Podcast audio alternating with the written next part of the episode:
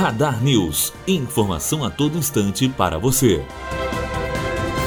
Adicional para aposentados que precisam de cuidado especial custará 3 bilhões e 500 milhões à Previdência. Informação foi divulgada pelo Ministério da Fazenda. Ontem, o STJ decidiu que aposentado que necessitar de cuidador pode solicitar 25% a mais do benefício. Matheus Azevedo, aluno do primeiro ano de jornalismo, direto para a rádio Unifoa, formando para a vida. Radar News. Informação a todo instante para você.